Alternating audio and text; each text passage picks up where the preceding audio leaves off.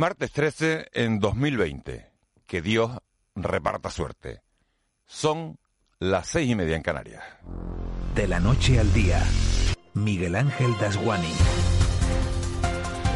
¿Qué tal? Muy buenos días. Quien más y quien menos se levanta hoy de la cama con la vista puesta en el calendario. Fíjense, si un martes 13, creamos o no en supersticiones, suele ser un día lleno de incertidumbres, un martes 13 en este asiago 2020 genera más preocupación que de costumbre. Puede ocurrir, por ejemplo, que en lugar de bajar los contagios por coronavirus en España, ya no sea solo Madrid quien tenga el problema, sino que a Madrid se le sumen ahora Navarra, Cataluña y Andalucía, porque esa es la tendencia.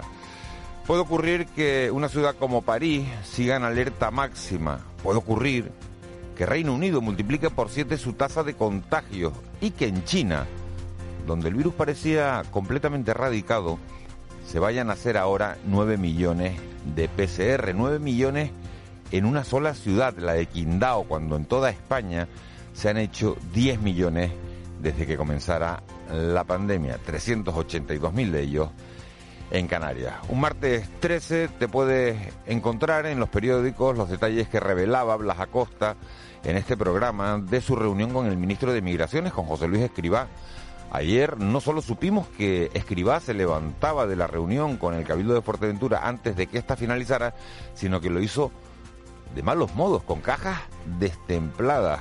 Saber que todo un ministro es capaz de tirar un bolígrafo como un colegial no es algo a lo que estemos acostumbrados en estas latitudes, sobre todo si el pecado ha sido buscar soluciones para que centenares de migrantes tengan un sitio digno para dormir y no lo hagan a ras de suelo. Anoche, por cierto, se localizaron otros 30 en alta mar. Anoche, 330 volvieron a dormir en el muelle de Arguineguín. Dos eurodiputados de Unidos Podemos, a los que no dejaron entrar en el CIE de Barranco Seco, fueron a ver qué ocurría. Tienen claro que Canarias debe formar parte de las políticas globales de la Unión Europea en materia migratoria. Habla Cira Riego. Canarias parece que se queda siempre fuera de las políticas europeas. Lo que está pasando en este territorio tiene mucho que ver con las políticas europeas y creemos que necesitamos una doble vía. Hablar de derechos humanos para las personas migrantes, pero hablar también de las necesidades de empleo, de servicios públicos y de Estado social que necesita Canarias precisamente para hacer eh, compatible todas estas ideas. Es imprescindible que haya un esfuerzo también centrado en el propio territorio para abordar las políticas migratorias desde una perspectiva global. Un martes 13, si es en este 2020, puedes encontrarte el semáforo en rojo por COVID-19 en cuatro de las ocho islas, a pesar de mantenernos en la franja de esos 41 contagios por cada 100.000 habitantes. Un martes 13, aunque estemos en pleno mes de octubre, podemos enfrentarnos a otra alerta o a la misma por calor, con termómetros rozando los 30 grados. Tanto hemos sufrido en este 2020 que el bochorno ya es lo de menos. Cristiana resignación entre quienes subieron ayer a la cumbre de Tejeda. Hay algún tramo que sí un poquito de aire caliente, pero para las motos, a pesar de, hacer calor, se puede ir bien con la visera levantada, pues se puede, se puede ir bien. Aquí sí lo notamos, bastante calor, un, horno por aquí. Se acumula que hoy hay viento, con lo cual sería una mala noticia que cualquier incidente pasara. Nosotros vinimos en modo picnic, no vinimos nada a saber ni nada, vinimos en modo picnic por eso mismo, por el riesgo que pueda haber. Cada vez más gente está más concienciada. Hay gente concienciada y otra gente que no concienciada, hay de todo tipo. Modo picnic, ya lo han oído, nada de asaderos ni de chuletadas, con las pistas forestales cerradas para evitar riesgos innecesarios. La calentura se traslada estos días a los empresarios del ocio nocturno que se sienten tan solos como Vox en la moción de censura que se va a debatir en los días 21 y 22 de octubre en el Congreso. Ortega Smith pide a los españoles que salgan esos días a la calle bajo el grito de basta ya. Y lo que son las cosas, quienes tienen discotecas podrían darles de desayunar si el gobierno atendiera su petición de poder reconvertir temporalmente sus bares de copas cerrados a cal y canto para evitar la propagación del virus en simples cafeterías donde sirvieran cortados y croazanes. Habla a Dargoma Cruz.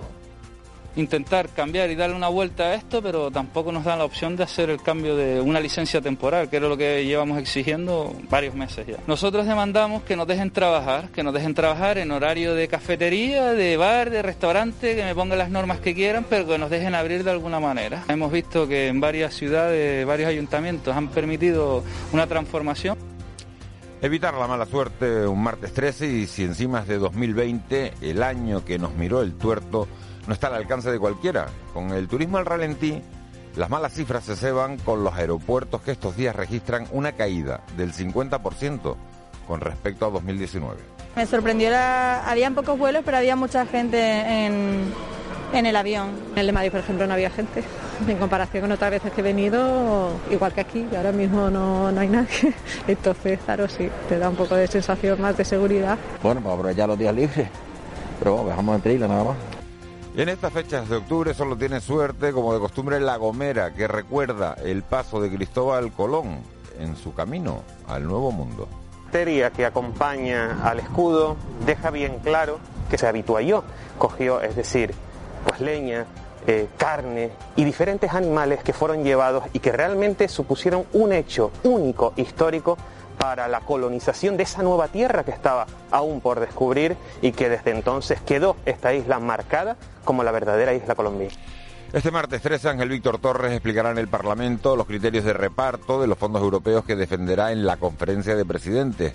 Un dinero que debe servir para ayudar a paliar los efectos de una crisis que nadie imaginó. Y todo ocurre mientras los sismógrafos de La Palma siguen sumando terremotos al enjambre sísmico que comenzaba hace unos días. Aquí, en Canarias, nadie es supersticioso, pero como tiemble la tierra más de lo normal este martes 13, a ver quién se queda a verlo. De la noche al día, Miguel Ángel Dasguani. 6 y 36 de la mañana conocemos otras noticias de este martes 13 de octubre. Caja 7 te ofrece los titulares del día. Eva García, muy buenos días. Muy buenos días, Miguel Ángel. 109, 140 nuevos casos de la COVID en las islas. Sí, Canarias notifica 140 casos nuevos de COVID-19 en las últimas horas. Tenemos 6.950 casos activos epidemiológicamente, de los cuales 57 están ingresados en UCI y 226 hospitalizados en planta.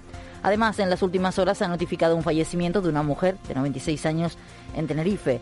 El presidente canario Ángel Víctor Torres ha insistido en que las islas tienen en este momento la mejor situación sanitaria del país, pero apela a la responsabilidad individual y recuerda que eso puede cambiar en cualquier momento.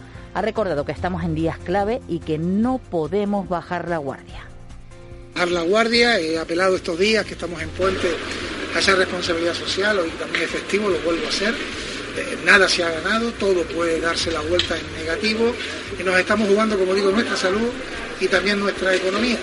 Y son días claves para que países como Alemania, porque llevamos ya una semana eh, por debajo de 50 positivos por 100.000 habitantes, hemos ya cerca de 40 y también por debajo de 100 en 14 días y otros países como ha hecho Chequia, como ha hecho Bélgica, también eh, hagan que Canarias sea un lugar recomendable para viajar.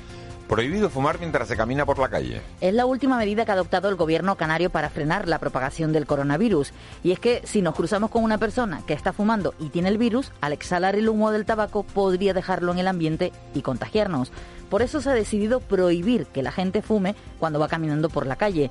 Así lo explica Francisco Rodríguez Lozano, que es el presidente de la Red Europea de Prevención del Tabaquismo en Bruselas es que bueno pues al, caminar eh, se, está expeliendo el humo del tabaco el humo del tabaco lleva gotas de saliva en las que evidentemente está el virus y parece que ese virus se queda se queda en el ambiente en el aire un tiempito no entonces si uno se cruza con alguien caminando que además al caminar y encima si camina deprisa pues expele más cantidad de aire pues hay un riesgo evidente para la población alrededor Criterios homogéneos en materia turística. Hoy en la Comisión Europea se decidirá si se implantan criterios homogéneos para garantizar que el turismo se retome de manera segura. Ángel Víctor Torres, presidente del Gobierno de Canarias, recuerda que España ha propuesto que las decisiones que se adopten tengan en cuenta la situación de cada región y también que se tenga en cuenta la singularidad canaria como región ultraperiférica. También ha recordado que hay que mantener los datos en las islas y vigilar la evolución negativa que están teniendo nuestros mercados emisores como Alemania y los países nórdicos. Mañana martes hay una reunión importantísima de la Comisión Europea en la que se deben aprobar criterios homogéneos de todos los Estados miembros de la Unión Europea para recomendar eh, qué viajar y para eso España propone que no se cierre la frontera, que se regionalicen los espacios, que Canarias tenga una singularidad como región ultraperiférica, que a la cuarentena se le responda de otras maneras, como con test o con PCR, es decir, medidas que espero que mañana sean aprobadas, como digo, en esa Comisión Europea y de Puerto de la Cruz implicado en el cambio climático. Este ayuntamiento en la isla de Tenerife participa junto al de Garachico y Azores en un proyecto de adaptación de territorios costeros a las consecuencias del cambio climático, aunque aún el proyecto está en fase inicial. David Hernández, concejal de la ciudad, concejal de la ciudad sostenible y planificación del Puerto de la Cruz, ha asegurado que en principio el plazo de ejecución del proyecto es de cinco años una acción más de esa planificación que queremos del Puerto de la Cruz a medio o largo plazo. Hemos empezado pues con la redacción del plan especial de protección del conjunto histórico, que es un, que es un plan que se, empezó a, redactar en el año 2011 y se dejó a un lado. Nosotros nos parece importantísimo. El plan general de ordenación urbana del año es del año 93 en el Puerto de la Cruz. También hemos empezado con unas modificaciones menores a este plan. Y el registro del patrimonio público del suelo es del año 82, con lo cual esto de planificar en el puerto ha sido una asignatura pendiente que nosotros la hemos hemos adquirido, digamos, objetivo principal. Dos muertos por accidentes en el mar. En las últimas horas, dos personas han muerto practicando actividades acuáticas en las islas. Un hombre de 48 años se ahogaba en Lanzarote y una mujer submarinista en Gran Canaria. En este caso se sumergió con un grupo para visitar un pecio, parece que quedó atrapada o desorientada en uno de los camarotes y no pudo salir. Un suceso que habrá que investigar y depurar responsabilidades si las hubiera, así lo cree uno de los mejores y más reputados submarinistas de Canarias como es Carlos Miguel.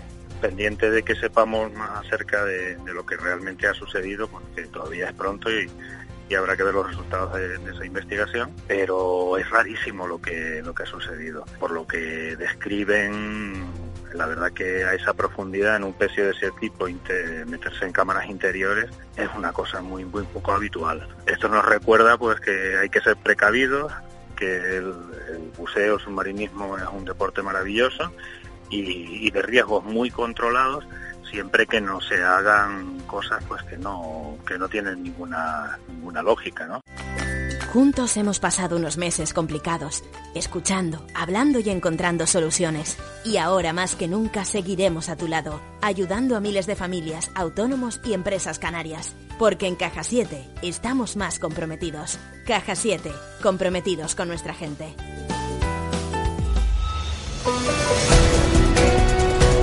6.42 de la mañana, vamos ya con la crónica del deporte. Hoy nuevo partido del Herbalife en la Eurocup. Juan Luis Monzón, muy buenos días. Hola, ¿qué tal Miguel Ángel? Muy buenos días. Hoy tenemos cita con el baloncesto y con el Herbalife Gran Canaria, que afronta la tercera jornada de la Eurocup, visitando a las cinco y media y en Eslovenia al Cedevita. El objetivo es seguir invicto en esta competición y borrar la mala imagen de la liga. Escuchamos al alero Javi Beira. Tenemos que recuperarnos rápido del partido, tenemos un, viaje muy largo con prácticamente un entrenamiento de tiro antes del partido, pero bueno, recuperar sensaciones, eh, intentar seguir invictos en la Eurocup y ir mejorando en los partidos porque no tenemos tiempo para entrenar. No tiene aún competición europea el Iberostar Tenerife Canaria que se centra en la liga y en la posibilidad de firmar su mejor comienzo histórico en esta competición. Para ello debe derrotar el sábado en el Santiago Martín al Juventud de Badalona y firmar así 5 de 5. La baja por ciática de Dani Díaz está dando más minutos a Sergio Rodríguez. Hemos tenido un poco eh, sangre fría y paciencia para, aguantar ese arreón eh, y bueno, una victoria más que nos pone 4-0, así que bueno, eh, estamos muy contentos. Vamos con fútbol porque hay preocupación en la Unión Deportiva Las Palmas con la labor de los árbitros. Los amarillos han sufrido tres expulsiones en las cinco jornadas disputadas. En el Club Deportivo Tenerife, por su parte, recordar que los blanquiazules juegan en principio el lunes en Gijón y ante el Sporting. Pero este partido podría haberse trasladado al fin de semana ya que de momento no está permitido jugar el lunes. Y acabamos con la tercera división con nuestro grupo canario, este año dos eh, subgrupos que arranca el próximo fin de semana.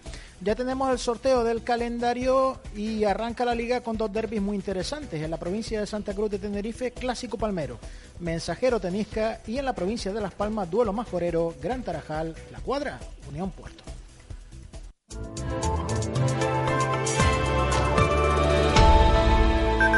6.44 de la mañana, Eva García, ¿qué tiempo vamos a tener hoy? Calima, en prácticamente todas la- las islas, porque a veces cuando hablamos de Calima parece que no toca a lo mejor al hierro, la gomera. Bueno, pues hoy nos va a tocar a todos Calima y de nuevo temperaturas altas, como las vividas en el día de ayer. Los cielos estarán este martes en Canarias poco nubosos o despejados con intervalos de nubes medias y altas y alguna lluvia débil en las cumbres de Tenerife y La Palma, según la Agencia Estatal de Meteorología que anuncia calima y temperaturas máximas en posible descenso. Parece que a partir de la tarde bajarán un poco las temperaturas y existe baja posibilidad de que las precipitaciones que se anuncian para la cumbre de Tenerife y La Palma vengan acompañadas de tormentas.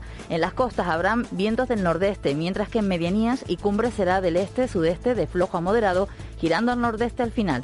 En cuanto al estado de la mar, anuncian vientos del nordeste de fuerza de 3 a 5 y 4 a 5 temporalmente del este o nordeste 6 marejada o fuerte marejada, así como variables de fuerza 1 a 3 con mar rizada o marejadilla y mar de fondo del norte con olas de 1 a 2 metros.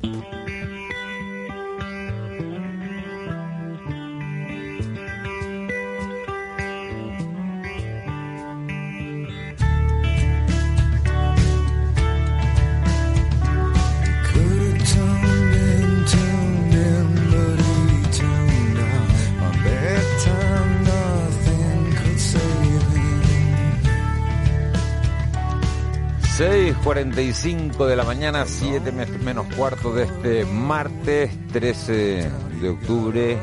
Noche cerrada todavía en este archipiélago, pero sin embargo, Marlene Meneses, muy buenos días. Muy buenos días. Los periódicos han salido a la calle, lo hacen después de un día festivo en toda España y lo hacen con mucha noticia. Y ese día festivo además se refleja en todas las portadas. El día de la fiesta nacional es la imagen común en todos los periódicos. En la provincia, Torres reclama que se hagan test a los turistas peninsulares. Un día del Pilar bajo la pandemia. Torres es la imagen de portada en este periódico durante esa festividad. En el diario de avisos, el rey preside una fiesta nacional incómoda con alta tensión política. También imagen de la festividad. Instalar toldos en la calle Castillo gana los presupuestos participativos. En Canarias 7, el frenazo de AENA ceder espacio en los aeropuertos complica los test a los turistas. Canarias, ejemplo de diálogo y consenso en la imagen del acto del día de la fiesta nacional. Y en el periódico El Día, Torres reclama test a los turistas peninsulares. Imagen, acto institucional de la festividad del 12 de octubre. Canarias prioriza el consenso a la bronca nacional y el CSIC no financia la crema de huevo que protege del COVID. Imagen de portada prácticamente la misma en todos los en todos los periódicos canarios, que es esa, esa recepción en Madrid. Bueno, no fue la recepción, fue esa imagen del acto institucional de, presidido por, por los reyes en el que en el que saludan a, lo- a los presidentes de las comunidades autónomas. Y llama la atención esa, esa noticia que publica en portada del Canal 7 de que AENA no ceda espacio para poder hacer los test que lleva reclamando tiempo el, el gobierno de Canarias. Ángel Víctor Torres, presidente del gobierno, reclamaba que se le puedan hacer los test no solo a los extranjeros, sino también a los peninsulares que lleguen de al archipiélago de otros puntos de, España y llama la atención esa, esa portada del Canal 7 por el contenido de la noticia. Eh, la prensa nacional. En el periódico El País, pues tres cuartos de lo mismo. Se habla de la fiesta nacional. Cataluña prepara más restricciones para anticiparse a días difíciles y frialdad entre los políticos en la fiesta nacional. En este caso, el saludo entre Sánchez y Díaz Ayuso. En el periódico El Mundo, Bankinter expulsa a Neurona por las sospechas de blanqueo. Hay que explicar que Neurona es una consultora contratada por el partido Podemos y ah, según dice en el, en el subtítulo dice cierra las cuentas de la consultora chavista contratada por Podemos y se niega a tenerla como cliente. Y el rey exhibe firmeza y neutralidad en plena división política. La imagen es del rey e Iglesias, algo realmente comentado cuando el rey ha saludado a todas las autoridades e Iglesias no le devolvió el saludo. En ABC, el rey frente a la crispación y la imagen, en este caso, en toda la portada del periódico ABC, es el rey e Iglesias. esa distancia, ¿no? Esa- esas diferencias y, y- Pablo Iglesias que, que se empeña en recalcar esa, esa diferencia, esa distancia con, con la corona. Eh, Es una portada muy... eh, bueno, la, la foto es buena, porque al final se ve a toda la familia real, se ve al rey en primer plano, se ve a la reina Leticia detrás, a la infanta Leonor y Pablo Iglesias, eh, bueno, pues enfrente, pero mirándolo como, como, como quien mira O quien mira. Nos reservamos la opinión, ¿verdad? no, vamos a, sí, sí, sí, vamos a leer los periódicos. Y sí que, sí que es verdad que se, se ha notado esa, esa, esa frialdad, esa frialdad en un, Ya de, en por- acto ya de por sí es un acto en el que ayer no se pudo hacer el besamano, el cordial saludo que se daba siempre, sino que todo el mundo a distancia, pero las autoridades optaron por o bien ponerse la mano en el, en el pecho, En el pecho, al paso sí. de- del rey, o bien inclinar la cabeza como símbolo de respeto, ya que el rey también iba saludando uno a uno y iban haciendo todos exactamente lo mismo, pero... Y ojo que, que hace, hace acto institucional de- del Día de la, de la Hispanidad hay que sumar ese titular del país de que Cataluña prepara más restricciones para anticiparse a días difíciles, porque no solo Madrid está viviendo unas jornadas complicadas por la COVID-19, sino que Navarra está viviendo días complicados y Cataluña parece que va camino, caminito de lo que está ocurriendo en, en Madrid. ¿Qué va a ser noticia hoy? Pues hoy tendremos que el presidente del Gobierno de Canarias, Ángel Víctor Torres, responde al Pleno del Parlamento de Canarias a preguntas sobre criterios con los que acudirá a la conferencia de presidentes para que Canarias reciba una respuesta justa de los fondos europeos para atender la crisis económica y social derivada de la pandemia de COVID-19. Y además de eso, la portavoz del colectivo Caminando Fronteras, Elena Maleno, a quien ya hemos escuchado en este programa, eh, tendrá una rueda de prensa tras reunirse con el secretariado diocesano de la Pastoral de Migraciones y otras organizaciones sociales para abordar la situación de los migrantes fallecidos y desaparecidos en la ruta a Canarias. Una de las partes que más me gusta, lo que es tendencia en las redes sociales, porque no deja de No te lo sorprenderme. esperas, no te lo esperas. Nadal ya ha pasado a la historia, los Lakers han pasado a la historia, Ah, pues mira, tenemos... la isla de las tentaciones estará ahí como nada, que siempre, no, que no. seguramente. No te lo vas a esperar. Mira, un hashtag que ha triunfado es el de descansa. La gente hablando de descansar ayer.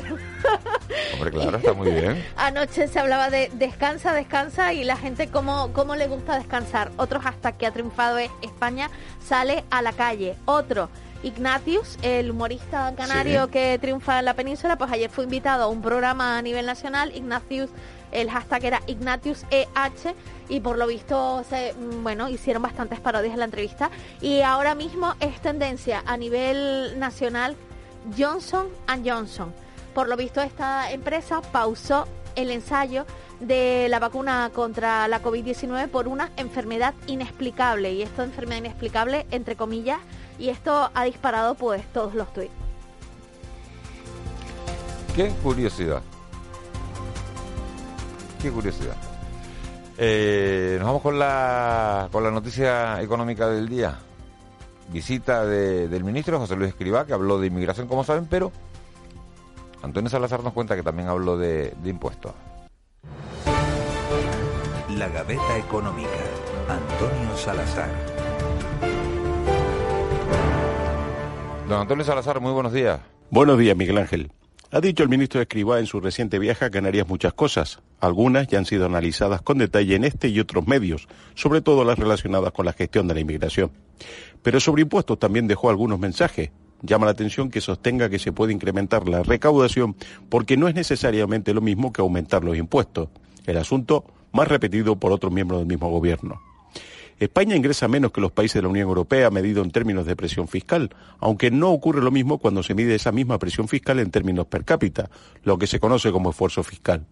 Si uno va a los detalles de los ingresos, sin anteojeras ideológicas, observa que hay algunos impuestos que aportan al Estado más o menos la misma cantidad que esos otros países con los que nos comparamos, y que, por tanto, no parece que puedan aportar mucho más al conjunto de la recaudación.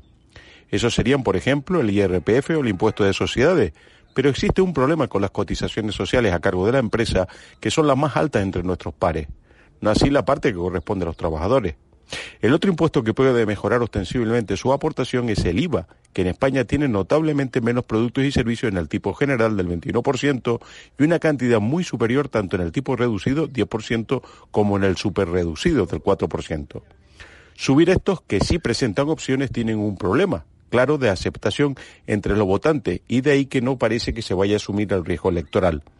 Lo que intentan constituye una alternativa es limitar las deducciones, tanto en IRPF como en sociedades, lo que si se hace bien puede acabar con distorsiones, pero no será neutral en ningún caso.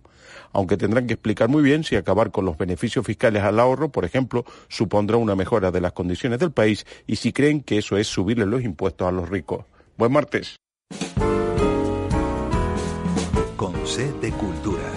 C Castro.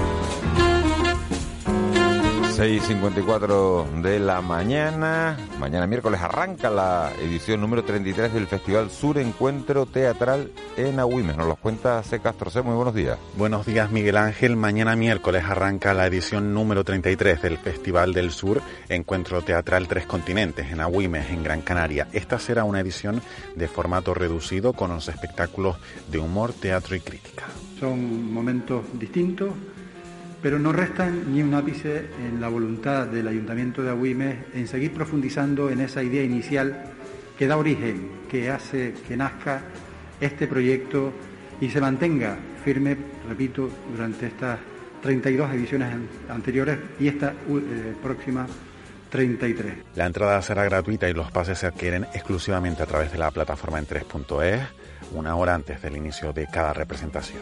Y esta tarde noche en la sala sinfónica del Auditorio de Tenerife se representa Anhelo de la compañía sevillana Market Dance, nominada a tres premios Max de las artes escénicas. Anhelo es una propuesta coreográfica de Mario Bermúdez Gil que se centra en la sensación del deseo humano convirtiéndola en danza. Para esa pieza, Anhelo, eh, bueno, yo creo que ya eh, ha sido como un vínculo entre todas las piezas que yo, que yo he ido creando. Aplicamos sensaciones a nuestro cuerpo desde, ¿no? desde pensarlas y cómo las transformamos a diferentes partes de, del cuerpo. Entonces eso crea un, un, lenguaje único y personal eh, desde, desde esa pauta, ¿no? desde esas pautas y emociones.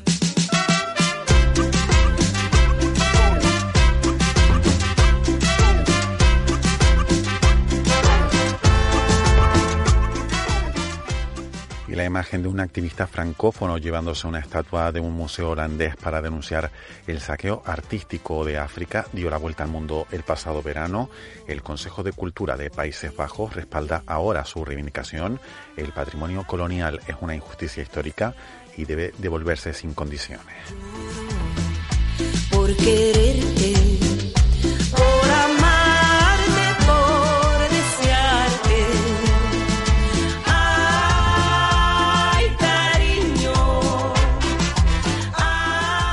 6.56 de la mañana, se Castro, Marlene no deja de sorprendernos, ¿no? Con, con la música. Unos días te trae una cosa. Qué bueno, ¿no? La cumbia, qué Sí, rico a sí, esta hora sí. de la mañana. Sí. Así se levanta uno más animadito, ¿no? Sí, tranquilo y animadito, sí, moviendo. Sí, sí, porque hoy la cosa va lentita, ¿eh? Día Mundial, guay. 6.57. ¿Día Mundial de qué? Hoy tenemos el Día Mundial de la Trombosis, una de las enfermedades más comunes y mortales en Occidente y también una de las menos conocidas. Además de eso, hoy es el Día Internacional para la Reducción de los Desastres con el objetivo de minimizar los riesgos derivados de los desastres naturales y generar la cultura mundial sobre la prevención y preparación ante fenómenos naturales. A ver si hay menos. Menos movimiento sísmico en La Palma, A ver.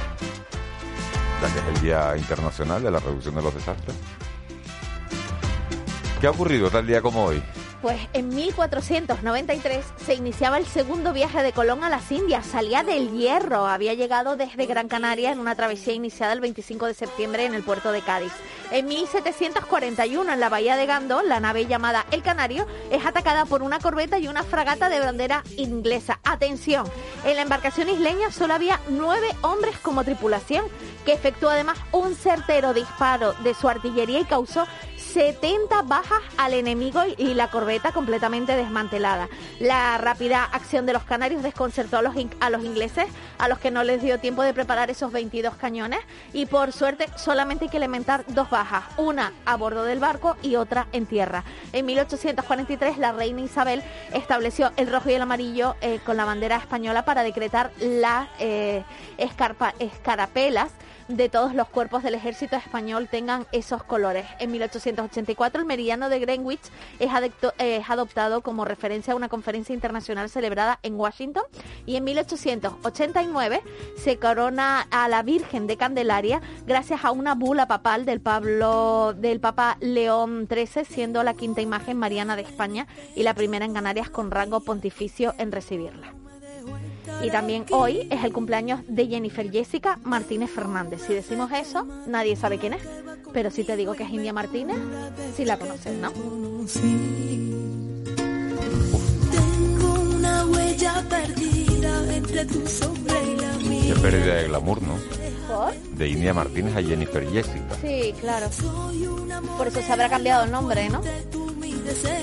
Yo no sabía que se llamaba Jennifer Jessica. Ni tú Jennifer ni yo creo que, casi nadie de los que nos esté oyendo. Qué duro. Y no son ni las siete. Qué impacto el nombre, ¿no? es como, como Kevin de Jesús, ¿no? También. Hay nombres que marcan, ¿eh? De Súper importantes. Voy a verte de nuevo, voy a envolverme en tu ropa.